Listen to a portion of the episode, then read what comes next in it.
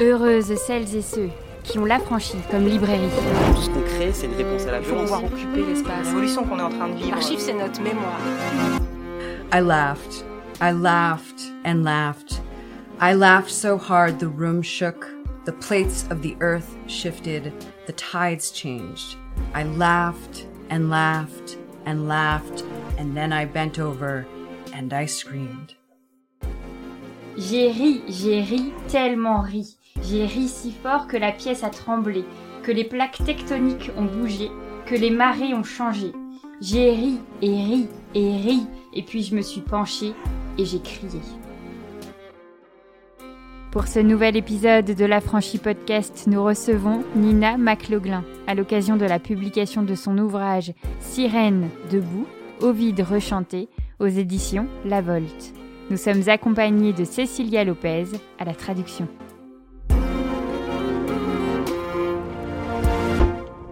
C'est parti. Bonsoir Nina. Bonsoir. Bonsoir Cécilia. Bonsoir. Bienvenue à l'Affranchi pour ce moment que nous allons partager ensemble autour de la traduction de Sirène debout, Ovide rechanté, publié chez les formidables et merveilleuses et incroyables éditions La Volte. Hi, welcome. Thank you for being here. Uh, we're now going to start reading uh, the beautiful book that you have written and um, published by a French edition, Sirène debout.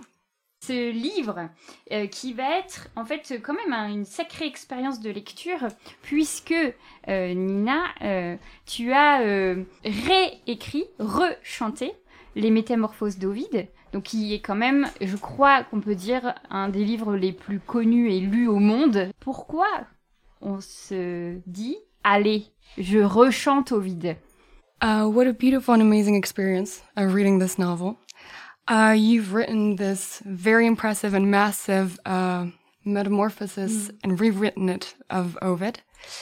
It is an amazing book, but why have you chosen it and why have you tra- uh, decided to rewrite it? Um, firstly, thank you so much, both of you. Thank you so much for having me. Thank you all for being here. Um, uh, I think that it wasn't so much an active decision for me. It didn't feel like a choice. It it almost more so happened. Um, I was I was trying to um, get my writing muscles back in shape, and I was reading through the Metamorphosis, and I started rewriting the story of Callisto and uh, just as sort of practice. Uh, and it started, I am a bear, I live in the sky. And something happened, something sort of flipped on. And from there, it just sort of took over. Um, and so this this came out in in in three months. It happened very quickly, um, and and it was as though I sort of disappeared. I, I sort of went away. It was a bit like a, a sort of a trance state. It sort of felt like, um, and so it didn't it didn't feel like a decision. It felt like an accident and a happening. Euh, merci à tous d'être ici. Euh, pour répondre à ta question, alors ça n'a pas été une décision active, ça s'est juste passé. J'étais dans une période où j'avais besoin de réactiver mes muscles d'écriture et de les remettre en route. Et j'ai commencé par écrire Callisto, et je me suis entraînée avec ce récit-là. Et j'ai commencé par écrire Je suis un ours. Et ensuite ça s'est passé, en trois mois. Et puis j'ai disparu. J'étais en transe. Trois mois? Mais ça paraît fou. Bravo Parce que Merci. Il y a quand même vraiment beaucoup de matière, mais euh, euh, la chose euh, évidemment la plus importante et d'autant plus ici, c'est le female gaze que tu utilises dans ton écriture, c'est-à-dire que oui, tu le réécris, mais en plus, en fait, tu te mets dans la peau de chacune des personnes principales, des héroïnes, des déesses, des nymphes. À chaque fois, en fait, on va avoir un autre endroit de narration. Ça a dû, enfin moi j'ai l'impression que ça a été une sorte de marathon en fait cette affaire. Ça a dû être extrêmement éprouvant, non? De se mettre dans la peau de ces femmes. Wow, three months, a lot of material put into a temporality of three months. Um, the most important thing would be the female gaze. Um, when you rewrote it and you put yourself, did you put yourself in their positions? Did you put yourself in their minds? And um, and it seemed like a marathon. um, Uh, so it felt more than anything like an act of listening. So I would read through a story and and just try to try to hear what the character was saying, what the fi- figure was saying. Um, and and and it was this sort of close attention because on the surface many of these stories sound the same. A nymph is chased and either punished or saved by being turned into a rock or a tree. Um, and so I was looking for the tiny details and sort of seeing where that took my mind. Um, and so I was I would go for these long runs and just listen and um, sort of hear not only uh, what the figures wanted to say, but also how they wanted to say it. So some of them um, talk the way you and I would talk in a sort of modern register, um, and others are in sort of a more epic kind of um, tone. So yeah, so it was it was uh, it was just this quieting and letting their voices kind of come in. Euh, ça me semblait être un acte d'écoute. J'essayais d'écouter les personnages et de me taire moi. De payer une attention précise et très proche. Elles sont toutes punies à travers ces récits. Donc j'ai fait attention aux détails. J'ai écouté. Et écouté plus comment elles voulaient parler que plus comme elles ne parlaient. Et certaines d'entre elles étaient modernes, comme vous et moi, pendant que d'autres étaient très épiques et très dans la dramaturge.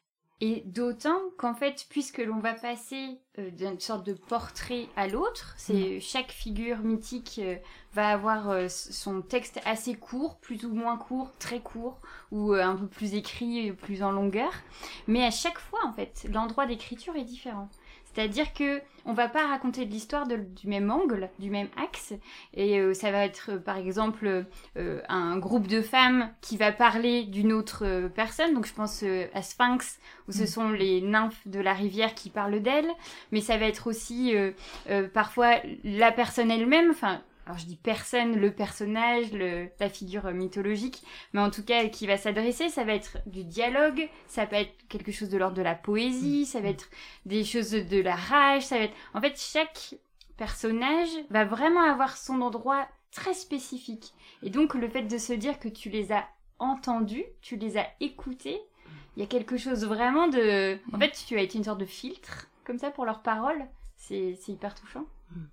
Um, you you go from a portrait to another with different lengths and sizes. The place of writing is always different. You go from groups of women to, for example, in Syrinx, the different nymphs, the group of women who are speaking together. And sometimes you go from dialogues to monologues with a unique character, and each character has its own specific place. It feels like you are a filter for this. Mm. Filter seems like a really good word. Um, that it was that. Uh, that it was sort of being this um, uh, a little bit like a vessel for these voices. Um, uh, that it was again like I I myself sort of went away, uh, and and and these these women sort of appeared. Which again, it sounds it sounds crazy when I say it out loud, but that's that's really how it felt. Um, uh, yeah, and again with the different the different tones. Um, it was this it, was this sort of sort of how to how does this story want to be told? Um and you mentioned some of these stories with a you know told in sort of a we perspective a group of women speaking at once. These were a deep pleasure to write. There was something really powerful about um, sort of all of the women speaking sort of being on a team and speaking speaking together. Um, and some monologue is also a perfect word for it. Um, they do feel like here is this one person speaking their version of the truth. Alors, filtre est le très bon mot. C'était comme une capsule. J'étais comme dans une capsule pour ces voix. Je suis partie de mon corps. Je n'étais pas là. Ça peut sembler fou, mais c'était exactement comme je me sentais. Il y avait différents tons. Et c'est très vrai. Comme une histoire veut être dite, c'est aussi un plaisir à l'écrire et surtout et en particulier quand ce sont plusieurs femmes ensemble, et cette unité-là entre ces femmes-là. Et le monologue, comme comme c'est très bien dit, est aussi une autre version de cette vérité-là qui a été dite. qui est d'autant plus fort, parce que là on a parlé de limite de la technique d'écriture, d'une façon dont on raconte, donc des dialogues, des monologues, etc. Mais il y a aussi toute une, la question de la narration de ces violences sexistes et sexuelles, parce qu'en fait, bon, on va mettre les vrais mots, c'est ça. C'est-à-dire qu'Ovide, il va quand même écrire une œuvre qui va beaucoup parler de ces violences faites aux femmes. Et euh, il y a cette fameuse question, alors je l'ai lu euh, euh, posée par une journaliste, je ne sais plus où, mais qui disait Mais que fait-on de ces mythes qui démarrent quasiment tous par des viols? Enfin là, on est quand même sur un truc assez affolant de se dire que on a 15 chants, donc 15 écritures, qui ne commencent que par ces violences. Et donc, de, trouver une façon de parler de ces violences différemment et sous cet autre axe, on est vraiment sur un livre extrêmement militant. Je trouve qu'on est, on est au cœur de ce que la narration peut faire comme accompagnement, en fait, euh, dans la révélation de ces violences faites aux femmes. What is even stranger in these techniques, and which is linked to the question of sexism, misogyny, patriarchy, and everything that is intertwined and interlaced to this, is this main theme. There's also a journalist who said that, who said, What should we do with all of these myths starting with rape and violence? And that is where your rewriting starts. It is at the, at the heart and at the center of an activist and militant rewriting and criticism of it. Yeah, and it didn't it didn't feel like that when I was doing it. It didn't feel like this active choice to say, "All right, I'm to I'm to I'm to take this stance." Um again, this sort of this sort of feeling of um it being beyond me. Um and I think that there is this this uprising that that occurred. Um I think that it was an answer that I didn't know that I needed to give against some of this stuff. Like I think some of it had just been living inside me the way I think it lives inside us without us necessarily knowing. Um, and uh, and it and it reached that boiling point where where it came out. Um, uh, and so and with Ovid, you know, I mean these these stories. I think when I was learning them in in college, um, we didn't discuss the violence at the base of it. It just was not spoken about. And so there was this language, this euphemism, you know, deflowered, attained her love, seduced. And it's like, no, no, no, no, no. That's not, that's not what was happening here. Like this was rape, you know, this was real acts of violence. Um, and the fact that it's in this euphemistic language and, um, not spoken about, it can kind of gloss over and you can think, oh, this is just the way that things are. And that is a problem. It's a big problem. And again, I wasn't aware when I was working on it about that. I sort of, the awareness happened much, much like now, you know, afterwards. Alors encore une fois, cela ne paraissait pas comme étant cela. Quand je le faisais, ça me dépassait. Il y a un mouvement, quelque chose en ébullition qui sortait et qui croîtrait en moi. Je ne savais pas que c'était une réponse que je devais apporter et donner. C'était encore une fois une ébullition qui sortait. Quand j'étais à l'université, on ne parlait pas de ces choses-là. Des termes comme euh, séduite et ainsi de suite, ce sont des euphémismes qu'on utilisait pour des scènes de viol, pour du viol. Et ceci nous traversait à la fois, nous passait au-dessus. Et ce n'est que maintenant que je réalise tous ces euphémismes et ce lexique-là qui est à retravailler. Oui, c'est ça, parce que là, euh, directement, moi, ça me fait penser euh, à tout le travail qui a pu être fait euh, ces dernières années sur la romantisation des violences, où généralement, bah, les contes, les mythes, tout ce langage, en fait, qui tourne autour des princesses, des déesses, de ce merveilleux, en fait, ça permet de cacher énormément de scènes de violence qui, de fait, passent pour des preuves d'amour. Et donc là, toute la façon dont tu as repris euh, ces histoires, c'était en fait de les rendre extrêmement réelles. Hmm. Mais vraiment, on est dans une hyper-réalité, ce qui fait que certaines peuvent être difficiles à lire, parce qu'on y face à des choses... Euh, tu ne prends pas de gants, en fait, tu y vas euh, à 100%. On a tout le détail, on a les choses crues, et, hmm. et bah, c'est peu habituel quand on parle de mythes. This makes me think of the romanticization of violence. And the perfect example for this is with princesses, which a lot of them endure uh, violence. And all this violence is disguised as love. And you made this extremely real. You made all this violence crude. You were there 100%, which is unusual for a myth. Mm, mm. A woman last night at an event I did asked me, Do you think that myths can change the world? Do you think that they can change the way that we interact with each other? Um, and do you think that these these retelling of these stories can actually enact change, or are these ancient myths that we've been living with? Is it just like men are men and women are women and violence is violence and it will always happen? Which I think is, you know, it, speaks to that question. Um, violence is violence, and I think there will always be violence. And it felt important uh, to name it um, and to not to not gloss over it um, to because it is vulgar and it is disgusting and uh, uh, yeah i mean it, yeah uh, all of those terrible things. Um, and it can also be again i think i hope what i get across too is that it doesn't have to be the end that there can be joy uh, laughter um, uh, transformation after violence. Um, and I think that the thing that I said to the woman last night was that yes, I think that violence will always exist. That's that's I think a fact about humanity. What can change is how we talk about it, how it's dealt with, um, and and how we how we can reckon with it both individually and as a society. Une femme hier m'a demandé Penses-tu que les mythes changent le monde?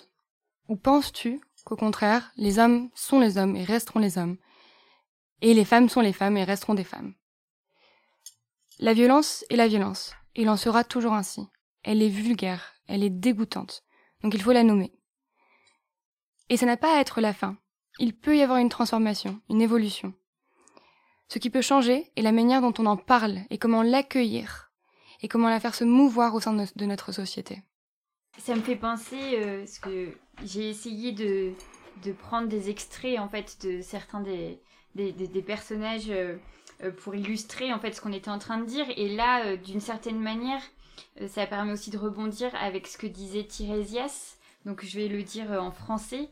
Ce qui existe dans votre monde est l'écho et l'ombre de ce qui existe ici plus léger, plus faible, mais néanmoins vrai. Il y a quelque chose de la mise en abîme ici.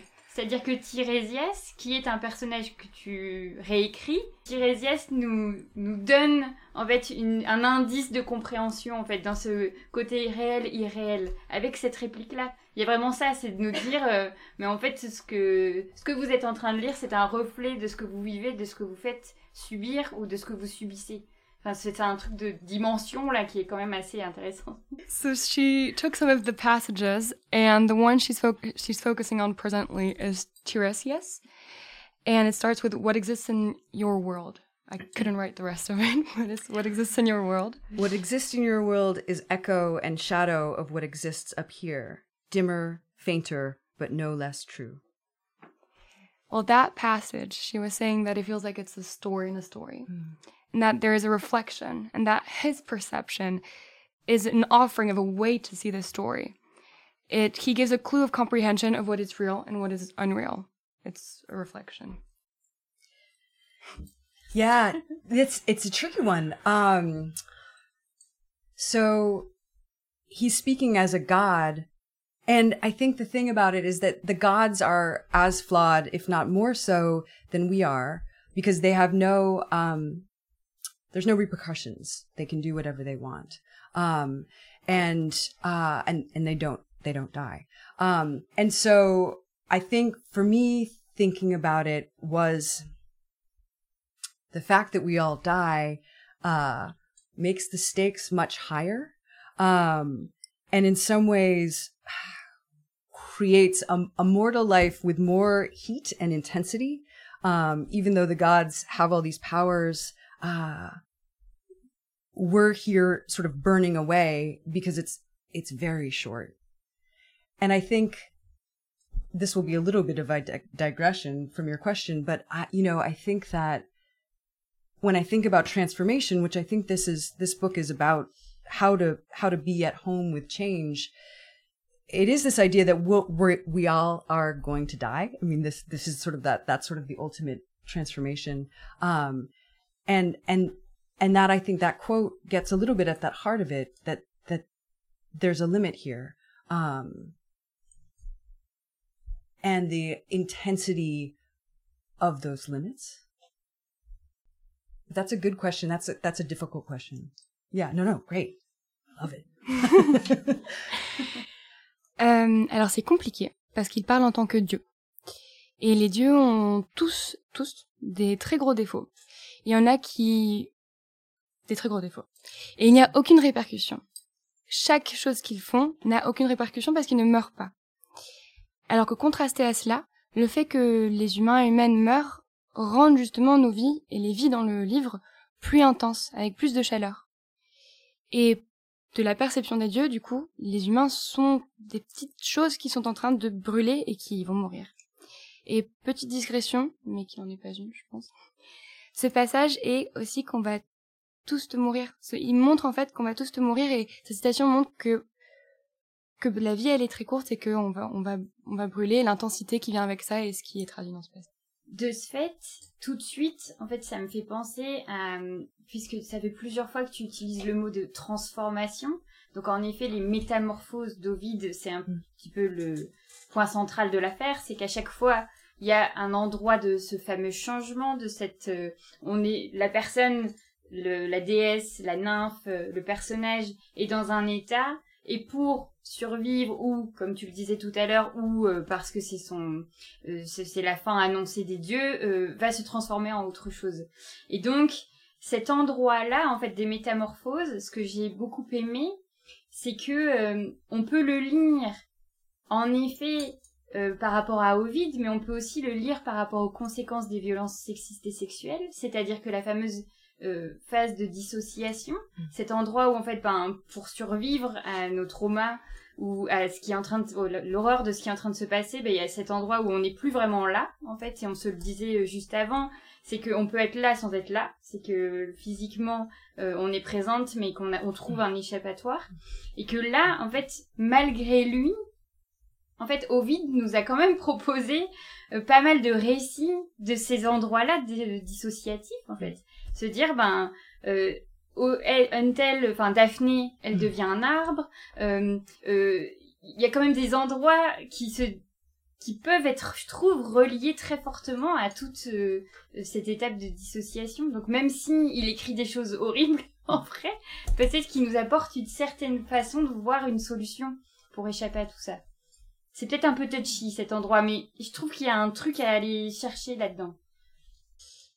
Transformation. This word shows the place in this book where change happens, and to survive, this change occurs as a metamorphosis. I like that we could read it as a metamorphosis of Ovid, but at the same time as a consequence of violence, and there comes after violence dissociation and dissociative disorders. To be there and not to be there, which is in strong linkage and bounded to escapism and escaping. Ovid offered this reading and it may be bold to say this, but he offered this reading into dissociate, dissociation. So there is a strong linkage. There might be. And he might have offered in, in his writings and in our re- our readings of a, a solution of escape. Amazing question. um, ah, amazing, amazing. Yeah. Um, so Daphne is a really good example. Um, Daphne is being chased through the woods by Apollo. Um, and uh, to save her from um, getting raped uh, by Apollo, I think it's her father changes her into a laurel tree. And so she's there. I mean, you, you've probably seen examples of this in art, um, famous sort of retelling. So she's, she's becoming a tree. Um, Apollo is still sort of saying, you're mine. The laurel leaves are now going to crown my head for victory. Um, and it's very ambiguous the moment the final moment in the actual metamorphosis is that she's she's swaying her leaves you know and so there's i still feel uh, mixed on how I how to interpret that um, the ambiguity of it that there is this her own victory. You can't touch me, you know. I'm a tree, like you didn't get me. Um, and also like a great sadness, you know, a really profound sadness that she has now lost her sort of human form and she's transformed into a tree and can't speak and is no longer sort of a human self or soul. Um, uh, and so there is that like presence and absence simultaneously, um, and, and a way to exist within that is, that is a protection. Um, uh, when you are when you encounter something that is truly unbearable um, and it's it's amazing because I had not thought of that as Ovid offering that um, that that that version of it. That and that's that's such wisdom you know? I think without I, I'm sure well who knows? If he if he knew it or not but that that like again this sort of these stories are so human. And so even if he wasn't aware he is presenting something that is true to to experience. Um and so you have just actually expanded my mind about this. So, merci beaucoup. Um, uh, but yeah, it's, it's, it is this, this idea of, you know, in waving her leaves, you know, is she, is she trying to say like,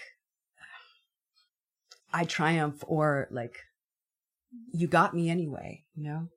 Incroyable. Daphné, Daphné est pourchassée par Apollo, et du coup ça c'est l'exemple que je cite, et pour se sauver, son père la change en laurier.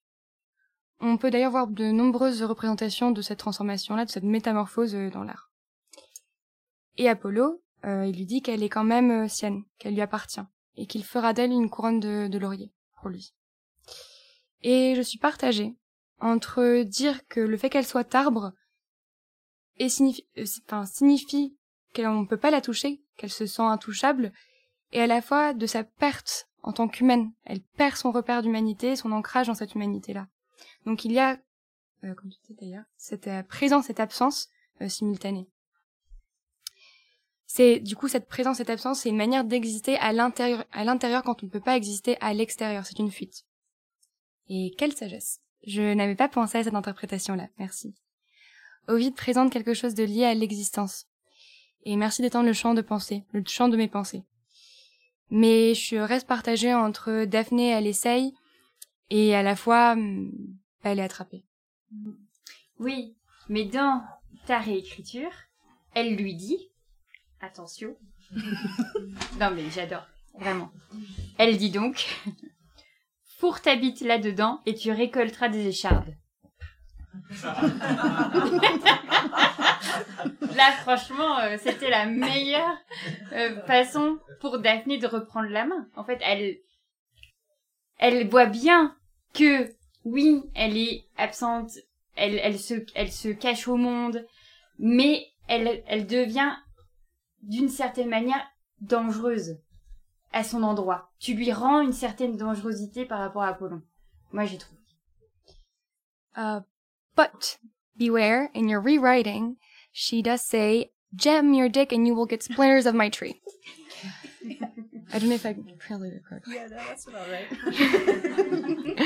she sees that she's absent, but in a way she becomes dangerous, and you attributed her this dangerosity yeah. in a way. Yeah, yeah, yeah, definitely. I'll, yeah, yeah. Stick your dick in this, and you'll get splinters. yeah. So there is. I mean, so she. I think there is. There is that, like, that power. You know, like she knows now. Like yeah, like go ahead, you know, almost daring him, um, knowing what she is, knowing what she can be, um, and that that that sort of power, even even in that present absent state, is possible. Um, and there's, I don't know, I mean, uh, I, I, you know, there's, there's bravado, you know, there's, there's a boldness to it. Um, uh, and I think a, a recognition, again, a recognition of her own power. Ce pouvoir, elle sait. Quand elle dit viens ici, elle sait ce qu'elle est et elle sait ce qu'elle peut être. Et même dans cet état, elle est en pleine conscience de ça. Il y a du, je l'ai en italien mais pas en français, je sais pas pourquoi. Il y a du brava. oui.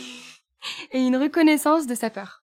Parce que ce côté bold, ce côté euh, audacieux, mm. euh, femme forte, euh, en fait, c'est c'est là aussi où on a quelque chose de d'extrêmement fort dans ton écriture, c'est qu'en fait, on a tendance à penser ces figures mythologiques, ces femmes dans la mythologie, comme un petit peu évanescentes, belles et douces, victimes, enfin elles ont rarement la parole. Donc c'est exactement ce que tu as fait, tu leur as donné la parole et on va se rendre compte qu'elles sont euh, euh, elles peuvent être rustres, elles peuvent être brusques, elles peuvent euh, parler fort, elles peuvent bousculer. En fait, tu, leur donnes une représentation beaucoup plus alors j'allais en dire j'ai envie de dire humaine en fait au final, c'est-à-dire qu'elles sont plus entières que ce que Ovid a pu écrire.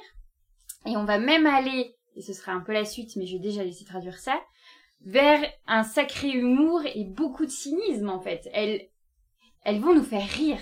Parce que là, on a parlé beaucoup de choses dures, mais elles vont aussi beaucoup nous faire rire quand même. Mm. This side of her, these, this side of these women, this brave part, mm. there is a strong part of this rewriting of yours where we could expect, when it's not your writing, of metamorphosis, to consider these women in, in a soft way, a tender way, with no voice and unempowered. Whereas in your rewriting, it's quite the contrary. They're brave. You gave them voice. You, you gave them intensity and dimension and dimension. They have humor. And I'd like to speak about this humor that made us laugh. Mm. yeah, yeah. I mean, I think that's, that's, that to me feels like an important part of it. Um, the ability to, to, uh, to laugh afterwards, you know? Um, because all of us will have tragedy in our lives, loss, uh, uh, trauma, uh, no matter what. That's, that's the nature of, of existing. Um, and, and there's, there's grief, um, and that there's a moment where you can just say, wow, here I still am, you know? Uh, um, uh, I'm still here God, wasn't that fucking ridiculous? You know, like, um, and, and, and, and be able to metabolize, um,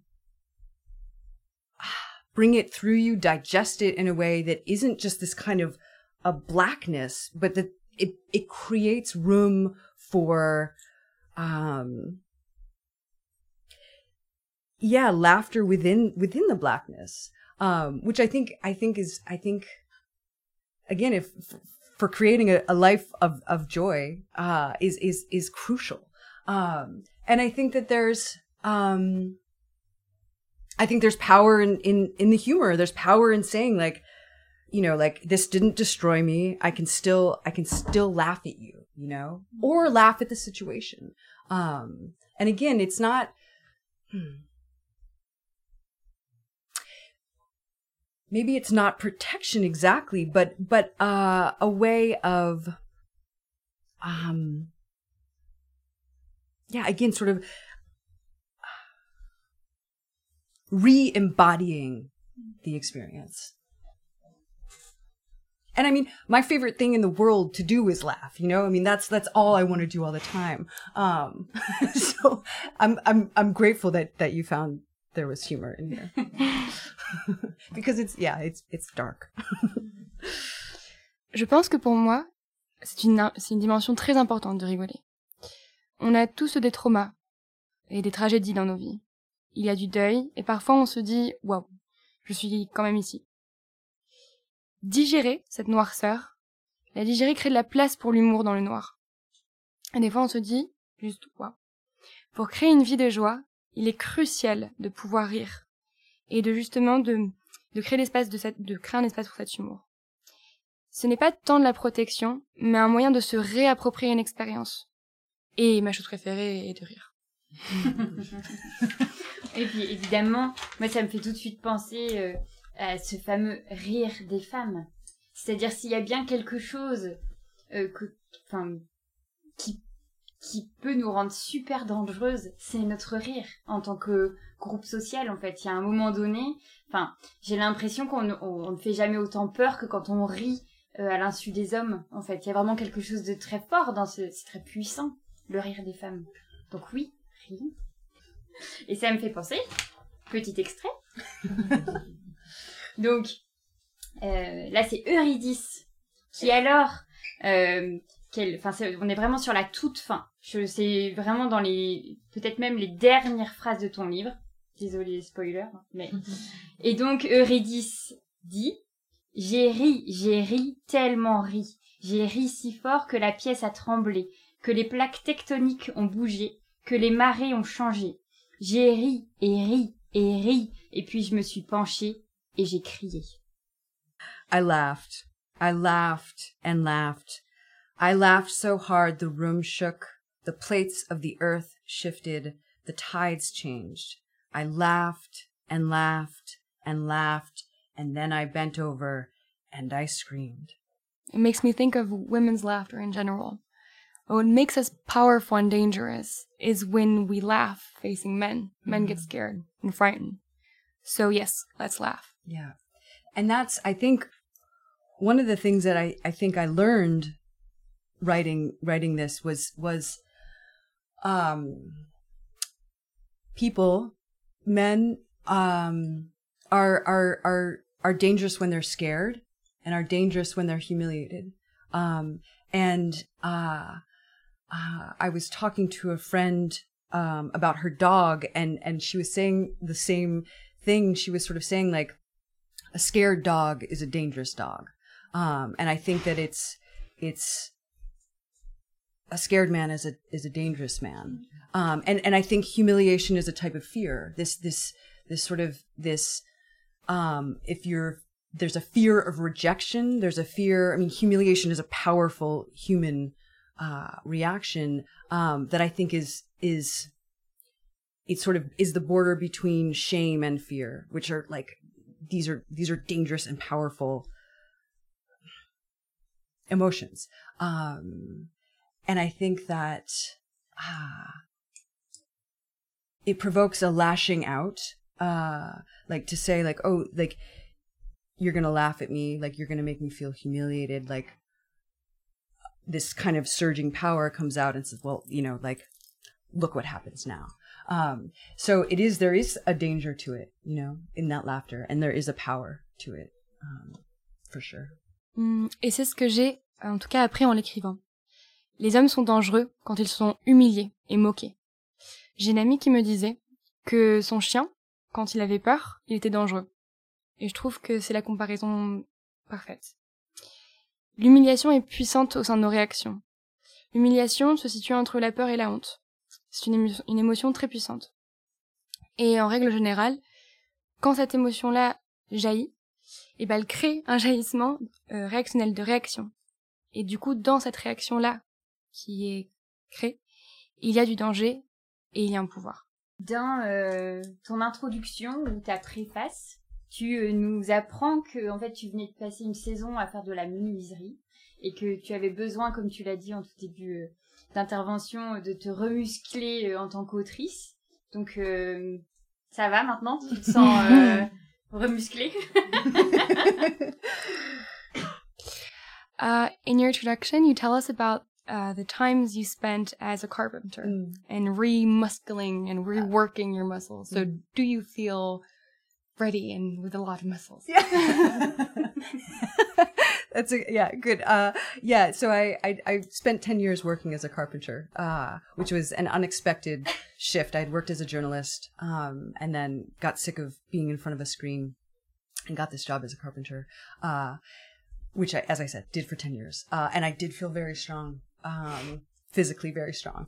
Um, uh, I'm not doing the carpentry work so much anymore. I still carve wooden spoons, um, which is a, still a good way to have the brain in the fingertips. Um, and I recommend if anyone is a, a, writer or has any sort of creative pursuits that keeps you in your brain or in front of a screen, like having some tactile side project is, I think, uh, hugely beneficial to whatever you're up to. Um, but the you know, the, the sort of like, the sort of physical strength and the kind of, um, uh, strength of confidence, maybe. Um, you know, there, there is something that was, I, I gained something for sure in doing the carpentry work. Um, in the sense of I can, I can figure out how to fix things. I can build things, um, uh, a competency.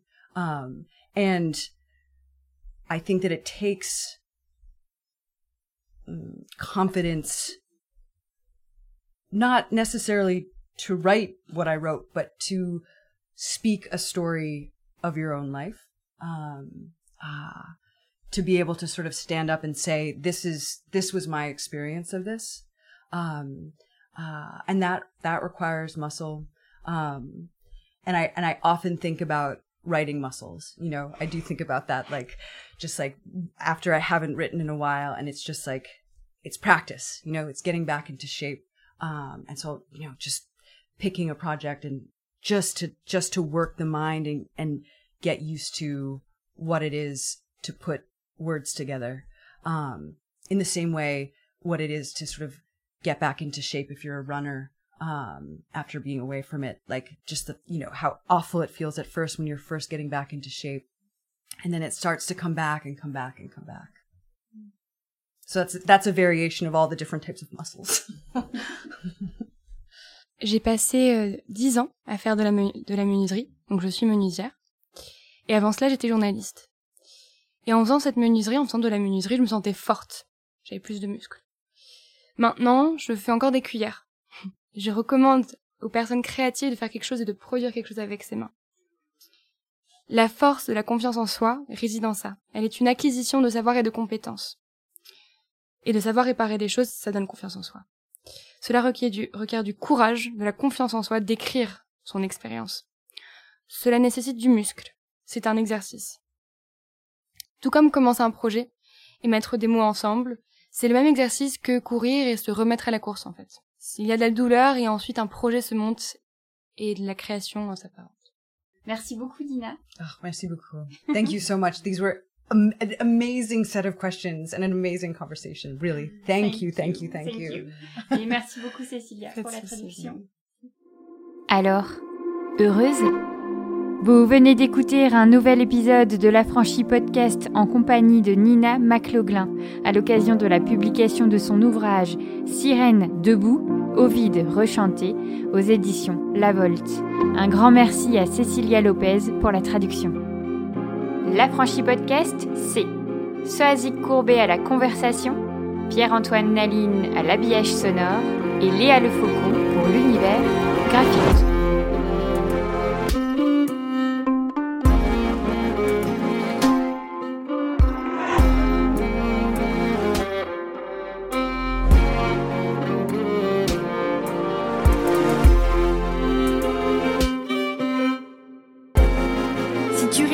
La vie n'est pas là.